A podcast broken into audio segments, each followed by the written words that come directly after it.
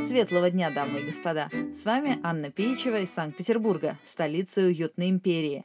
В рубрике «Пиар-ошибки Романовых» комментируем очевидные и скрытые просчеты в имидже правящего дома Российской империи.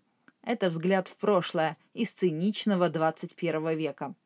Сегодня рассматриваем крайне неудачный с точки зрения пиара подарок будущего императора Николая II своей невесте Алисе, она же будущая императрица Александра Федоровна, баснословно дорогое жемчужное ожерелье длиной почти 2 метра.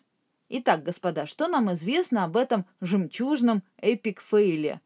Во-первых, цена – 250 тысяч рублей. Это был самый дорогой заказ в истории ювелирной фирмы Фаберже – и по нынешним-то ценам ничего себе украшеньице. А теперь представьте, что ваша зарплата 20 рублей.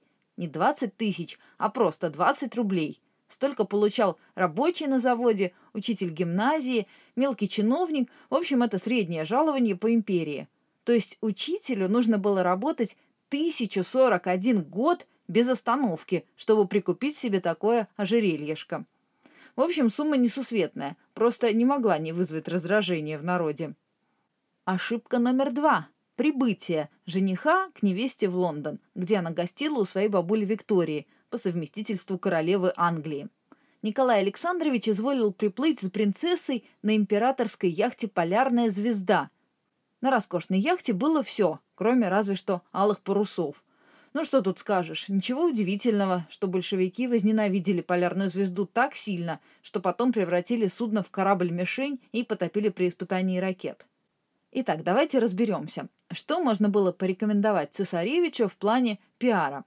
Какие толковые подарки невесте можно было бы вручить, не ударив перед ней лицом в грязь, но и не вызвав недовольства нищих подданных.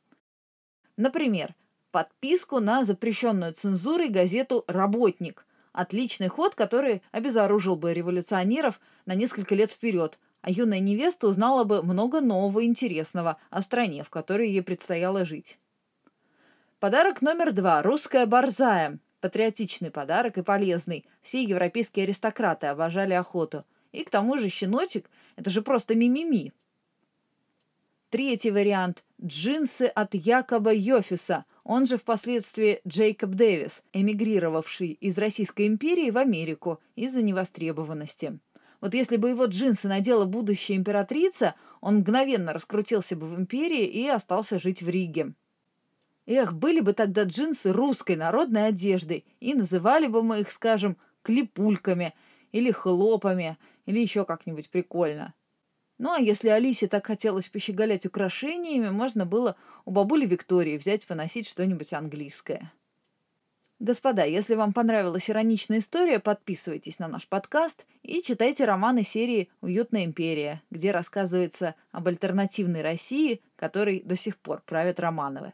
И они не делают таких грубых пиар-ошибок.